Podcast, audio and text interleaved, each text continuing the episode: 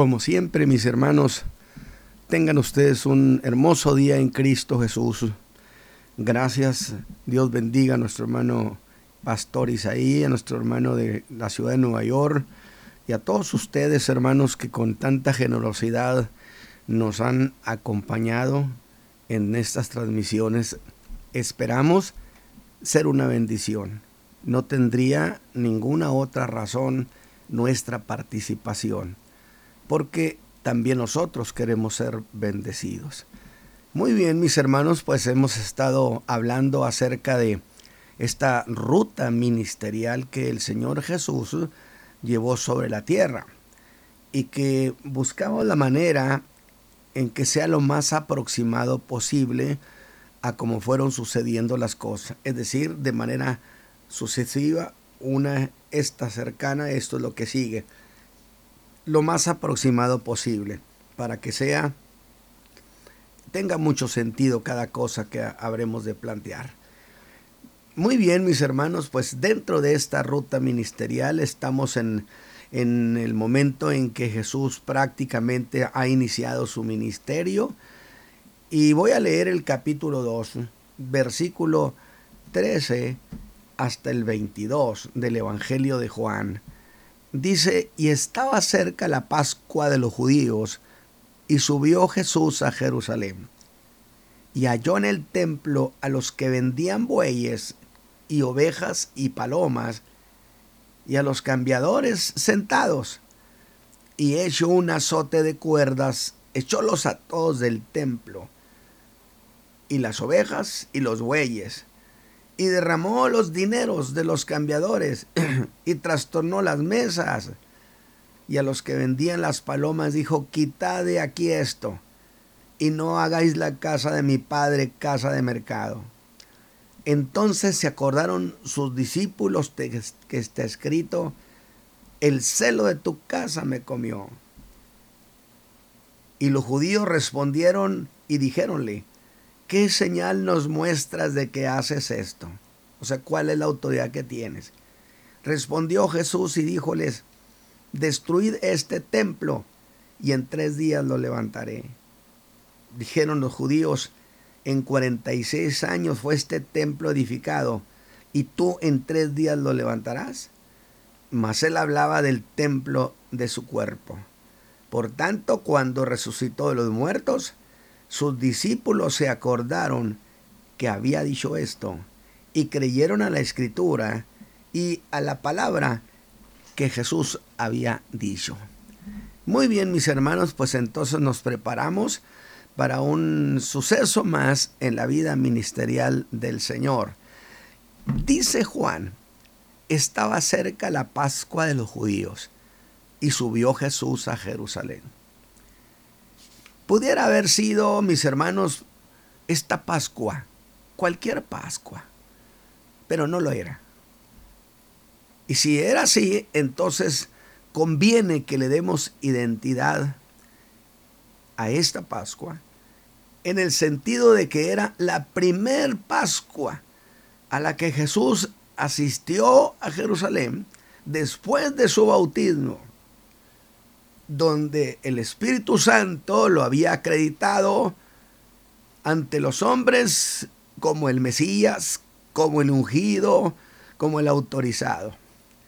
Lo que significaría decir que después de que él ha sido declarado el Cristo, es que empieza su ministerio. Y sería en calidad del ungido, en calidad del Hijo de Dios, que asiste a esta Pascua. Jesús ha cambiado muchas cosas. Pascua que fue muy notoria porque expulsó al negociante del templo.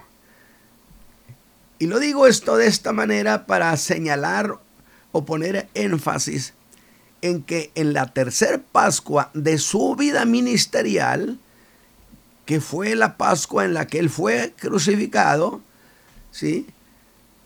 Voy a decirles por qué he hecho esta distinción entre una Pascua cuando expulsó a los comerciantes, la Pascua cuando fue crucificado. es que voy a hablar de cómo el Señor Jesús expulsó, o mejor dicho, vamos a decirlo de otra manera, cómo corrió a los negociantes de la fe que habían invadido la casa de Dios. Correrlos, sacarlos, expulsarlos. No tenían razón para estar allí en la casa de su Padre. A los que Jesús, sumamente indignado, les dijo, escucha bien, que era esa la casa de su Padre. Y que en la casa de Dios no debe haber lugar para esos negociadores, para esos comerciantes de la fe.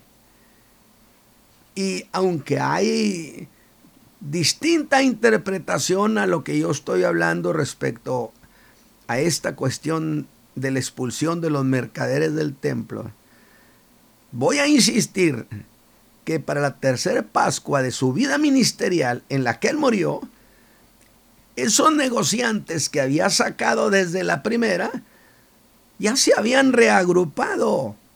Evidentemente porque contaban con el apoyo, con la venia del liderazgo. Esa clase de cosas no prosperan si no hay un convenio, si no hay una autorización de gente más arriba. Pero en su tercer Pascua, ya estaban otra vez, dijimos, reagrupados, y los volvió a expulsar aquel llamado lunes de autoridad, cuando el Señor maldijo aquella higuera que tenía muchas hojas, pero no tenía fruto. Tenía hojas muy prometedoras. Y prefiero la interpretación que hace en la armonía de los cuatro evangelios el doctor A.T. Robertson. Aunque de esta cuestión predicaré solo esta vez de la expulsión del templo. Así que mis hermanos, he leído el Evangelio de Juan, capítulo 2, versos 13 al 22, para hablar de lo que hizo. Dice la escritura, y halló en el templo a los que vendían bueyes y ovejas y palomas y a los cambiadores sentados, muy contentos, regodeados en sus jugosas ganancias. Y hecho una azota de cuerdas, los echó del templo. ¿Cuántas veces repetiría el Señor el día de hoy esto? Y expulsó, echó fuera las ovejas y los bueyes y derramó los dineros de los cambiadores y trastornó las mesas. Aquello era verdaderamente como un huracán. Dice, y a los que vendían palomas dijo, ¿sí? No hagáis la casa de mi padre casa de mercado. Le dijo, quiten esto de aquí. Y derramó los dineros de los cambiadores, trastornó las mesas y a los que vendían palomas, escúcheme bien, no sacó las palomas, porque aún el gorrión y la golondrina hayan ido para así donde pongan tus pollos en tus altares, sus nidos en tus altares, oh Jehová de los ejércitos. Pero quítenmelos de aquí, aquí no me los tienen que estar vendiendo. Les voy a pedir a mis hermanos que no olviden estas palabras que Jesús dijo, la casa de mi Padre, porque las habremos de traer a memoria en otra ocasión. Pero volvamos. Jesús ha llegado al templo, dice Juan, el lugar más sagrado para Israel. Y además, este tiempo de la Pascua era cuando venían judíos de todo el mundo a celebrar con gran ánimo, con gran fe, aquella fiesta de Pascua. Pero unos, unos verían esas grandes concentraciones como un gran memorial a la salvación que Dios había dado a Israel mientras estaban en Egipto, mientras estaban esclavos en Egipto. Pero otros, otros no, otros con ojos muy astutos, ojos de empresarios, verían en esto una gran oportunidad para hacer grandes negocios. Insisto, por supuesto que con la complicidad del liderazgo, porque esa clase de mercado en la casa de Dios no prospera si no hay esta complicidad de por medio. Pero volvamos. Cuando Jesús hizo aquel milagro de convertir el agua en vino, historia que concluyó Juan diciendo, este principio de señales hizo Jesús en Caná de Galilea y manifestó su gloria. Y fue a partir de ese día que su reputación, escuche bien, como hacedor de milagros empezó a crecer. Primero que nada, Jesús sería conocido como el hacedor de milagros. Y sus discípulos, que tenían unos pocos días de andar con él, tuvieron la oportunidad preciosa de una profunda experiencia de quién era su maestro. Y su fe, que apenas había brotado, se empezó a ver fortalecida. Pues dice, y sus discípulos creyeron en él. Así estaban las cosas. ¿Y qué sucedió después de eso? Dice el versículo 12 que de allí descendieron a Capernaum él, su madre, y mire, Juan no nos había dicho hasta aquí que los hermanos de Jesús también habían estado en aquellas bodas. Nos lo viene a decir hasta ahora que ya vienen de regreso. Por cierto, sus hermanos pronto se habrían de revelar como incrédulos a Jesús. La Biblia lo dice allá por Juan 7 porque sus hermanos no creían en él aunque después le voy a decir esta verdad preciosa. Es cierto que Jesús tuvo familia, familiares incrédulos, pero después que Jesús ha sido llevado al cielo, el libro de los Hechos dirá que junto con María y sus hermanas estaban en el aposento alto esperando ser bautizados con el Espíritu Santo también sus hermanos. Y lo fueron, fueron llenos del Espíritu Santo, lo que quiere decir esta gran cuestión, que el Señor Jesús, aunque tuvo una familia de incrédulos, no se fue al cielo dejando una familia de no creyentes. Y esto lo digo para aquellas eh, hermanos o hermanas. Me ha tocado ver a muchos ancianitos muy apenados diciéndome, hermano Ramos, yo ya estoy por partir. Soy una mujer anciana y veo a mis hijos que aunque les he enseñado este Evangelio de la salvación, no han querido obedecerlo, no han querido creer al Señor.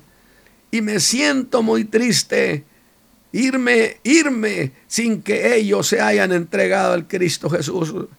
Yo les he dicho, puede usted irse pasar a la eternidad con el Señor llena de certeza y de seguridad que el Señor tratará con ellos. Mire lo que hizo con sus hermanos. Ciertamente toleró su incredulidad, pero cuando se fue a su padre, dejó una familia de creyentes. Y esto le dije va a suceder con ustedes. Creo que esto sería una idea preciosa para muchos de mis hermanos que se preocupan por sus parientes que no le han creído al Señor. Puede usted morirse, pero morirse segura y feliz, que el que prometió la salvación a la casa no miente y Él está vivo para siempre. Así que estaba cerca la Pascua de los judíos, dice Juan. Y subió Jesús a Jerusalén. Y dice el verso, el verso 14, Y halló Jesús en el templo a los que vendían bueyes, ovejas, palomas, a los cambistas, allí sentados. Es que ellos hacían un negocio fabuloso. El dinero que traían los judíos de otras partes del mundo, del imperio romano, por supuesto en su mayoría, ellos se los cambiaban para que pudieran usar moneda sagrada. Y en ese cambio tenían ganancias extraordinarias. Y estaban allí muy orondos sentaditos. Y entonces tengo que pensar, tuvo que haber promoción en esas ventas. ¿Qué escena encontró Jesús dentro de la casa de su padre? Encontró un mercado religioso muy exitoso. Bullicio, irreverencia. Y usted y yo quizá digamos, increíble que pase eso. La fe la sacrifican a las consignas del mercado. Como lo sucede el día de hoy, que escuchamos gritos, posturas irreverentes, silbidos eh, como un espectáculo y mucho más. Pero piensa en esto, que el mercado que se hace con la fe siempre ha encontrado cómo justificarse. Esta es una cuestión. ¿Cómo justificar ese mercado que tenían en la casa de Dios? Pues como un servicio religioso, como un servicio a los creyentes. ¿O no se justifica en el día de hoy de esa manera? Es decir, lo justificaban como un servicio conveniente y con una razón muy valedera para tener ese derecho de venta. Y dirían, es que muchos que han venido de muy lejos, pues ¿cómo habrían de venir cargando sus animales para sacrificarlos viniendo desde tierras tan lejanas? ¿Cómo lo iban a hacer? Nosotros, en cambio, aquí tenemos los corderitos que han sido cuidados acá en el campo de Belén. Son corderos perfectos y consagrados a Dios. Porque esa es una de las etiquetas que ponen los vendedores de la fe. Es que esto es de Dios. Es el Espíritu de Dios el que promueve esto. Entonces, sí era un servicio muy conveniente, dirían. Pues allí, allí compraban los animales para el sacrificio. Pero ese no sería el problema.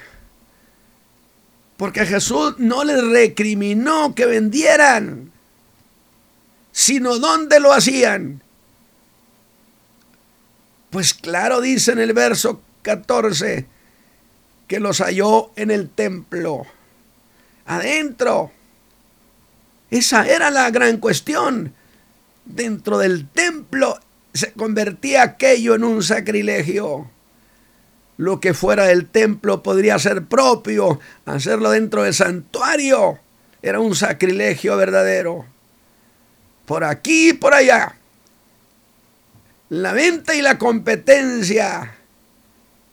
¿Quién se iba a acordar de lo sagrado? Oiga, ¿y los cambistas? Ah, los cambistas sentados, ellos cambiaban las monedas del imperio por moneda sagrada. Porque además con esta se pagaban los impuestos o el impuesto del templo. Vendían monedas sagradas. Y en ese intercambio ellos salían verdaderamente beneficiados. Me recuerda la cantidad de cosas que hoy se promueven, se venden, se negocian en la casa de Dios han encontrado en los creyentes, en los hijos de Dios, un mercado cautivo. Y si vienen y les ofrecen que esté un pedacito de madera de la cruz de Cristo, la gente lo compra. Y si le dicen que traen agua, un frasquito de agua del Jordán, se lo compra. Y si le dicen que le están vendiendo aceite de la unción, se lo compran. Bendito sea Dios. Así que Jesús halló que el templo había sido transformado. Transformado por estos ladrones. En la segunda ocasión Jesús les llamaría ladrones. No hagáis de la casa de mi padre una casa de ladrones, una cueva de ladrones.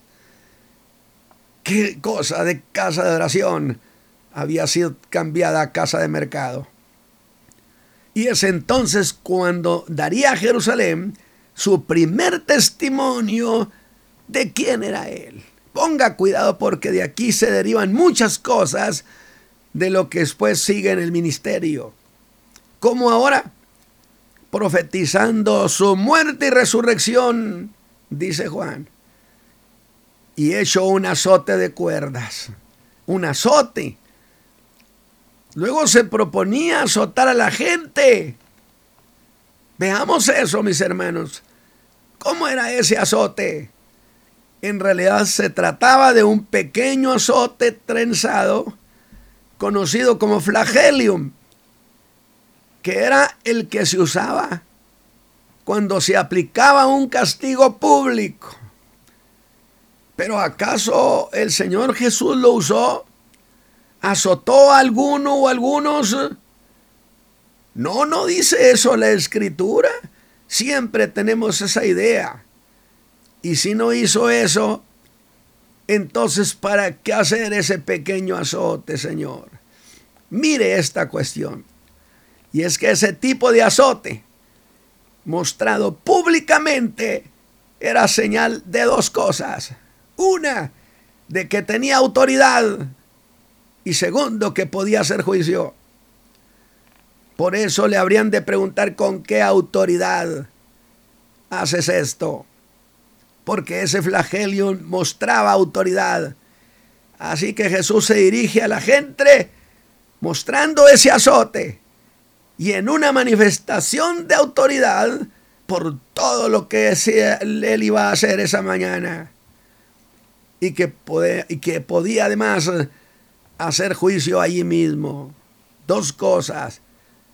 Por eso preguntarían, ¿qué señal nos muestras que haces esto? Le están preguntando de dónde tienes autoridad, quién te dio esa autoridad, con qué autoridad has hecho esto, por qué has hecho esta, esta obra arbitraria contra los vendedores que tienen permiso. Porque lo que hizo el Señor Jesús, mis hermanos, fue un acto violento. No fueron besos y abrazos, ni fueron ruegos. Y maravillosamente debió mostrar una majestad porque nadie se atrevió a enfrentarlo. Y mientras hacía eso, nadie, pero nadie, mis hermanos, intentó siquiera detenerlo. Nadie lo llamó intruso. ¿Cómo? Si les gritó que esa era la casa de su padre. Y dice que echó fuera a todos los que vendían. Echó los bueyes y las ovejas. En cambio, a los que vendían palomas solo les dijo, quiten eso de aquí. Aunque las palomas, dije, podían estar en el, en el atrio. Solo que allí donde los tenía no era su lugar. En cambio, mire cómo les fue a los cambistas, alabado sea Dios. Los que se llenaban sus bolsas de dinero, dinero santo, dinero sagrado. Dice que derramó los dineros de los cambistas y trastornó las mesas. Y ese lenguaje es un lenguaje muy violento. Y otra versión dirá, que esparció las monedas de los cambistas, volcó las mesas. Mis hermanos, aquello debió ser un verdadero escándalo. Nomás sonaban las monedas por todos lados, las derramó. Trastornó, esparció y volcó.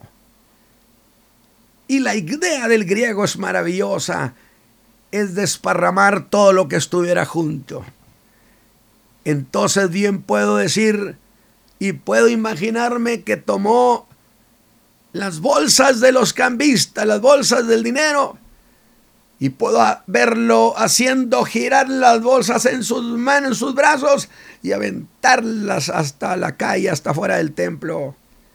Allá entre la gente quedó esparcido ese dinero. Yo pregunto, ¿lo podrían recuperar? Jamás. Era una pérdida irrecuperable. Yo puedo decir que aquel fue un día malo para los vendedores. Y sería glorioso que los vendedores del templo, los vendedores de la fe, los negociantes de la fe en esta generación tuvieran un día malo como esos. Alabado sea Dios. Sin embargo, no había acabado con ellos. No, no, no había acabado con ellos. Ya están fuera los animales. Ya había volcado, había aventado los dineros. Ya estaban todos regados por todas partes. No, no era todo. Dice que faltaban las mesas. Y sin darles tiempo a recoger lo que allí estaba sobre las mesas. Porque una cosa hizo con las bolsas y otra cosa hizo con lo que había encima de las mesas. Dice que las volcó. O como dice otra versión, las trastornó. ¿Y eso qué es? Que en griego significa que las volteó patas arriba. ¿Para qué? Para que no les quedara cosa que recoger. Así estaba quitándoles de las manos sus jugosos negocios. Tendrán el día de hoy autorización como para negociar con el pueblo y las manos de los cambistas se quedaron vacías. Pero hay algo más.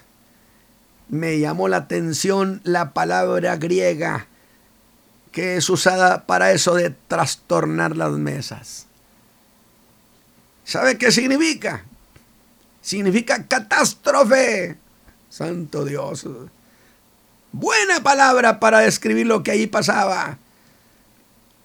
Era un día catastrófico para esos negociantes de la fe.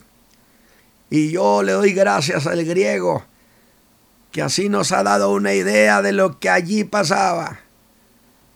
Todo aquel mercado quedó como hubiera quedado después de una catástrofe, después de un ciclón, ¿eh? después de un tornado. Todo fue destruido, alabado sea Dios. Y es cuando el hijo se para en el atrio de la casa de su padre. Y aquí quiero que ponga cuidado. Aprenda estas cosas.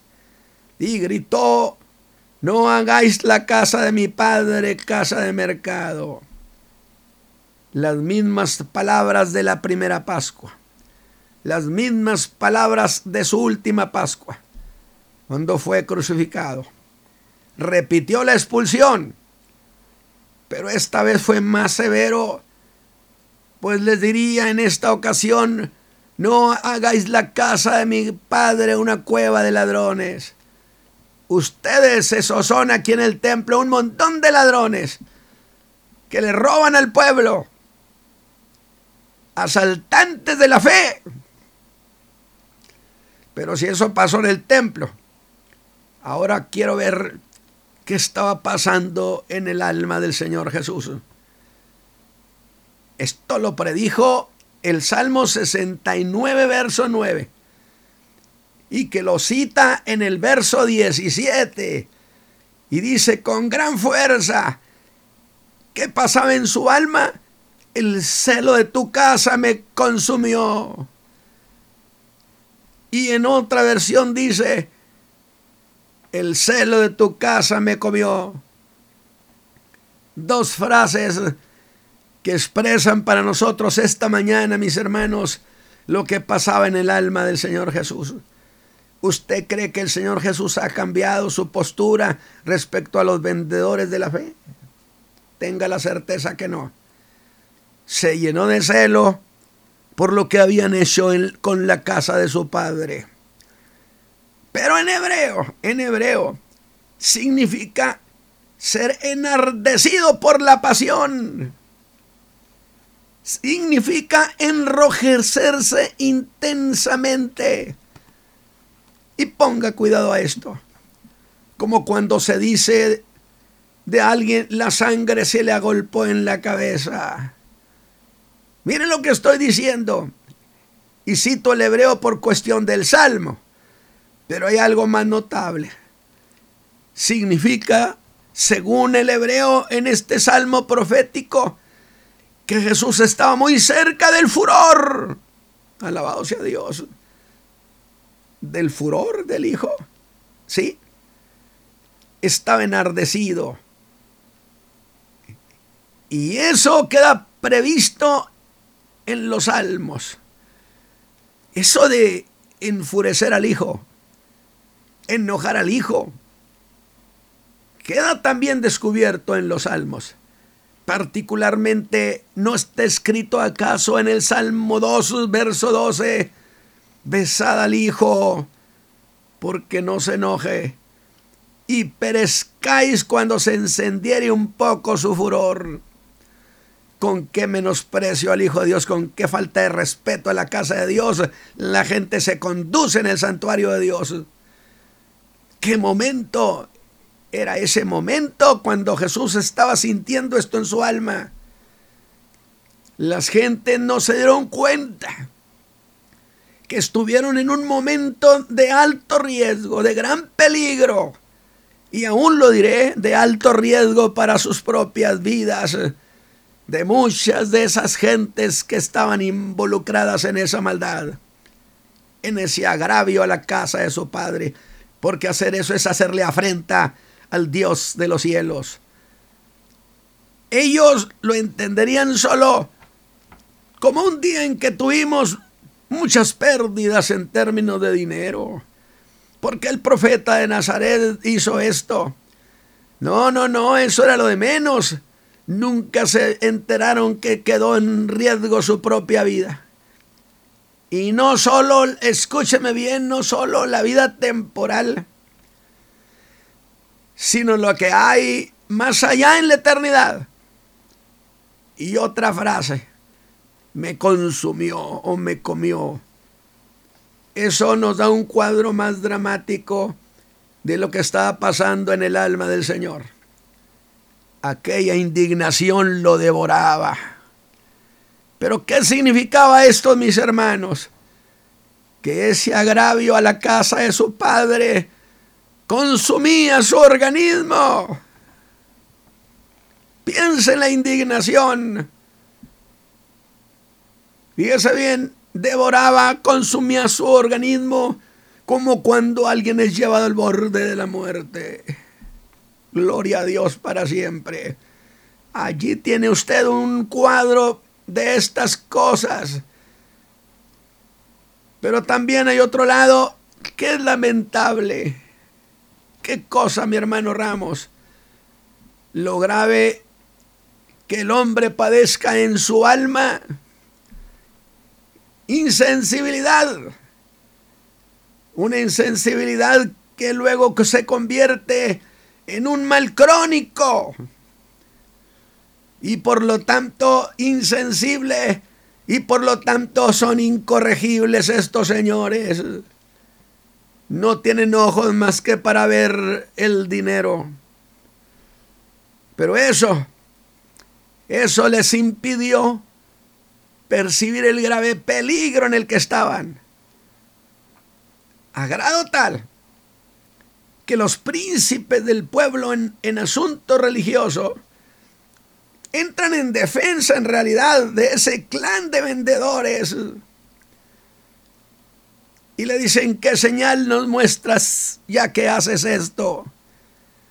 Ya que mostraste esta indignación, tomaste el azote para reclamar autoridad y te presentaste como hijo de Dios porque te oímos decir que esa era la casa de tu padre. Por eso dije al principio, Jesús aquí llega a Jerusalén, ya no meramente como Jesús, sino con las dos declaraciones que había habido en el bautismo, que era el Cristo y segundo, que era el Hijo de Dios. De es, con esa calidad se presentó en el santuario. Y le dicen, prueba tu autoridad y haz una señal que nos convenza. Fíjese usted qué defensa estaban haciendo de todo ese clan de negociantes les debió dejar mucho dinero, dinero que luego no les sirve cuando pasan a la eternidad. Para allá entran en la indigencia, alabado sea Dios. Jesús acepta y dice que sí les va a dar una señal. Y les dice, destruid este templo y en tres días lo reedificaré.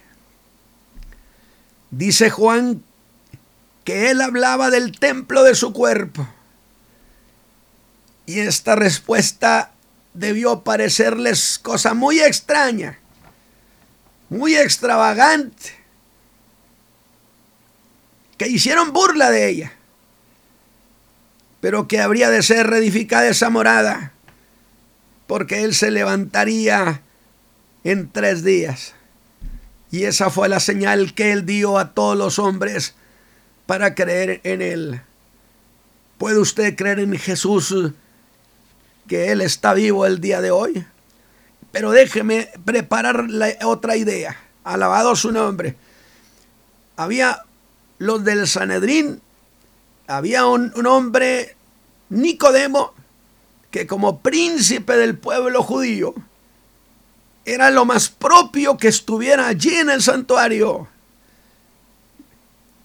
Y él vio indiscutiblemente las cosas que Jesús estaba haciendo y la limpieza y el regaño que estaba dándole a la gente. Y él debió ser un hombre que amaba la casa de Dios y simpatizó con Jesús. Y esto nos va a dar precisamente la razón de la entrevista que luego Nicodemo habrá de tener con Cristo.